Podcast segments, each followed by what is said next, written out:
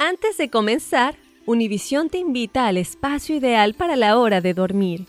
Aquí, tú y tu familia podrán disfrutar de las más famosas historias de cama dedicadas para los chiquitines del hogar. Acompáñanos a explorar mundos llenos de aventuras, fantasías, sueños hechos realidad, animalitos y amigos verdaderos. Ya puedes encontrar nuestro primer episodio de Historias de Cama en Apple Podcasts, Spotify y Google Podcasts.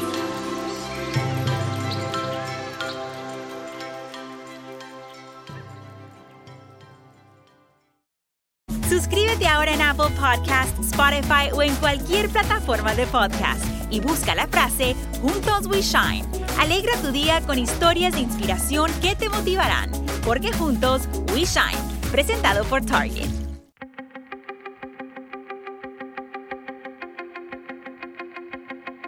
Temas importantes, historias poderosas, voces auténticas. Les habla Jorge Ramos y esto es Contrapoder. Bienvenidos al podcast. Como ustedes saben, en estos momentos hay por lo menos tres caravanas de inmigrantes centroamericanos que están tratando de cruzar México para llegar hacia los Estados Unidos.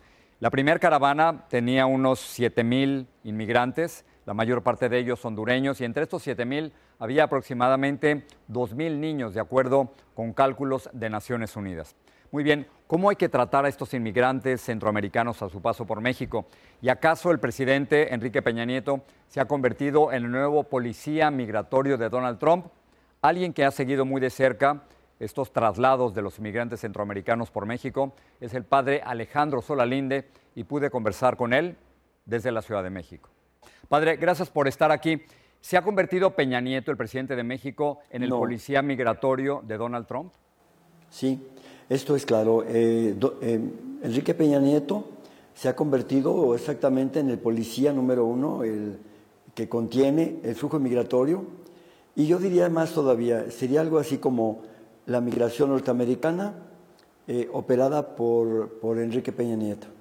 ¿Qué, hay que hacer, qué, tiene que hacer México, padre? ¿Cuál es la solución? ¿Debe dejarlos pasar a todos? Como usted sabe, aquí en los Estados Unidos hay una narrativa de mucha gente que se opone a los inmigrantes, que los está presentando como criminales, como violadores, como pandilleros. La pregunta es, ¿debe México dejarlos pasar porque quieren llegar a Estados Unidos? El problema, la cuestión no es dejarlos pasar o no, sino buscar una solución.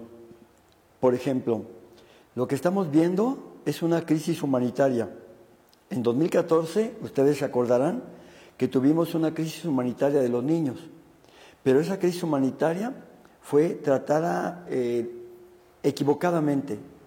México, en lugar de haber dado una respuesta humanitaria a los niños, implementó un dispositivo de seguridad mal llamado eh, Plan de la Frontera Sur, que era, que era supuestamente derechos humanos y desarrollo. Lo que debía hacer México es lo que está haciendo ahora el nuevo presidente de México, el presidente entrante. Es decir, a una, una crisis humanitaria, una respuesta humanitaria también, con la corresponsabilidad de los gobiernos de origen, tránsito y destino. Eh, hace un momento acabo de estar con el embajador de Estados Unidos y le explicaba yo, ese, bueno, el encargado de negocios, y yo le explicaba esto exactamente. Los muros no van a servir para nada. La contención, la racia, los, operativos que hace el Instituto Nacional de Migración para contenerlos no sirve para nada. Lo único que, sirve es desarrollar eh, integralmente eh, la región. Y entonces sí, nadie va a tener que pasar de, de sus fronteras, pero también van a encontrar oportunidades en México. El presidente ha sido claro al decir, presidente de México actual, que va a implementar esos programas de desarrollo y la sociedad mexicana, iglesia, eh, gobiernos, eh, organizaciones de la sociedad civil, estamos ya listos para todas las personas que en lugar de ir a Estados Unidos allá, se quieran arraigar en este país.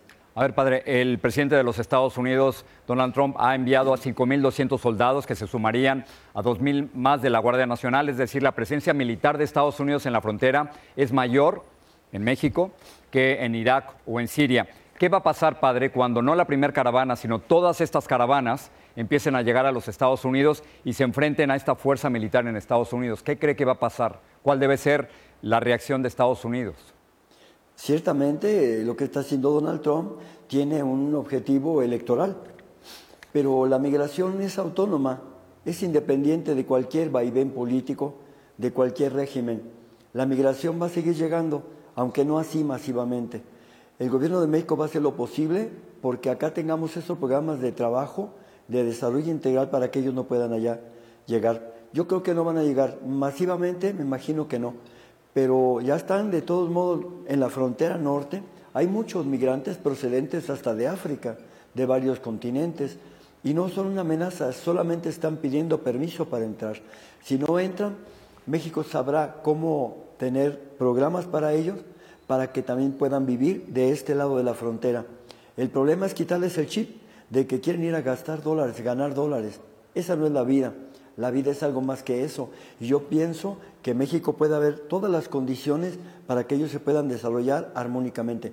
Por primera vez hemos logrado la concertación de la Arquidiócesis de México con el nuevo cardenal, el gobierno entrante y saliente de la ciudad, el gobierno federal entrante y más de 100 organizaciones de la sociedad civil.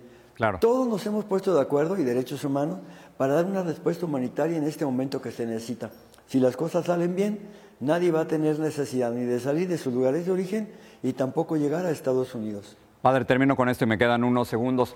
En la respuesta de los mexicanos he visto dos cosas. En las redes sociales, eh, comentarios racistas, clasistas, terribles en contra de los centroamericanos, pero quizás las redes sociales son el hoyo negro de nuestra sociedad.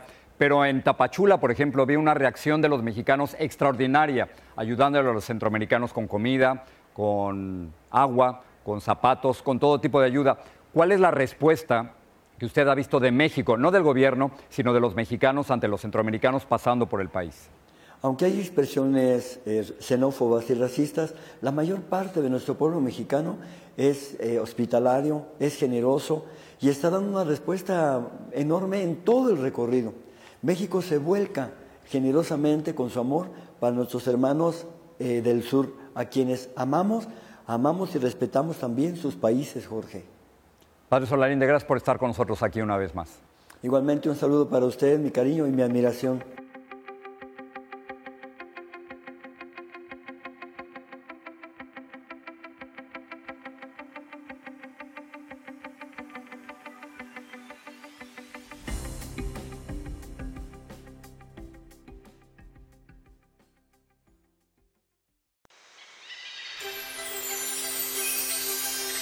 Antes de irnos, Univisión te invita al espacio ideal para la hora de dormir. Aquí, tú y tu familia podrán disfrutar de las más famosas historias de cama dedicadas para los chiquitines del hogar. Acompáñanos a explorar mundos llenos de aventuras, fantasías, sueños hechos realidad, animalitos y amigos verdaderos. Ya puedes encontrar nuestro primer episodio de Historias de Cama en Apple Podcasts Spotify y Google Podcast.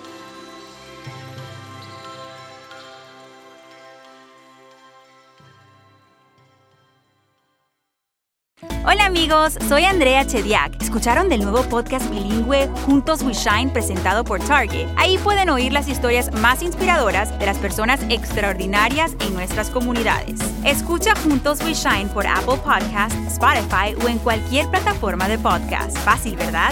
Suscríbete ya para ser notificado en el momento que se lanza un nuevo episodio. Together podemos hacer una diferencia, porque juntos we shine.